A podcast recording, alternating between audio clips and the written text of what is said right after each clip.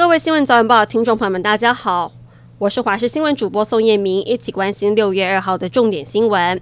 民进党前党工在脸书指控遭到导演性骚扰，引起轩然大波。而卫生福利部也统计了最常见的性骚扰申诉案，其中排名第一的就是趁机亲吻、拥抱或是触摸胸臀或其他身体隐私部位，高达三成；其次是展示或是传阅色情图档或骚扰文字，占两成；第三种是羞辱、贬义、敌意或骚扰的言辞或态度，占了一成三。另外，劳动部统计，无论男女在职场被性骚扰，五成加害者都是。同事，疫情趋缓，边境解封，让许多外国人来台观光，使得旅宿业复苏，房价跟着涨。台湾旅宿业统计，今年第一季一共有三千四百四十二间旅宿业者，住客人次大约是一千六百万人次，比起去年同期大约成长了三百二十万人次，显示旅馆市场已经逐步回温，而房价也跟着调。观光旅馆业平均房价四千七百七十五元，较去年同期增加了五百四十三元。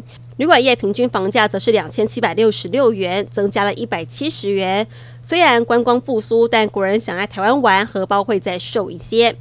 高雄台铁疑似发生了凶杀案，一名任职于台铁南区工程处的男性员工，昨天晚上被同事发现倒卧在地上，呈现没有呼吸、心跳的状况。警消后报到场将人送医抢救之后宣告不治。就在昨天晚上深夜十一点多，六十二岁的洪姓男员工被人发现时还口吐鲜血。铁路警察初步调查，男子后脑勺遭到重击，有撕裂伤，怀疑遭凶杀。详细死因跟相关案情将调阅监视器跟资料来理清。证交所公布二零二二年上市柜公司员工平均薪资，薪资最高是由日月光投控以超过五百五十万元拿下，另外瑞鼎则是以五百点一万元排名第二，依序则是为联发科的四百九十九点二元。瑞昱的四百六十一点七万元，长荣海运的四百五十五点三万元，还有联咏的四百零五点三万元。而值得注意的是，长荣海是二零二二年上市公司员工平均薪资前十名当中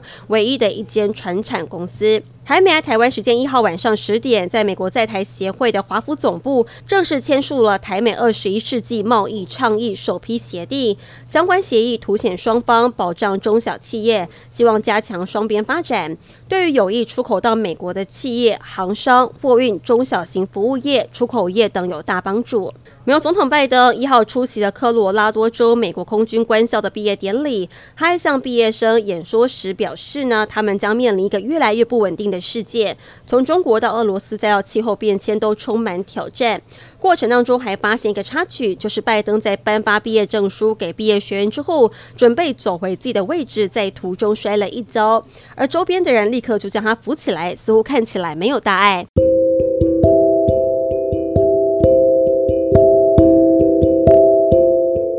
以上新闻内容非常感谢你的收听，我们再会。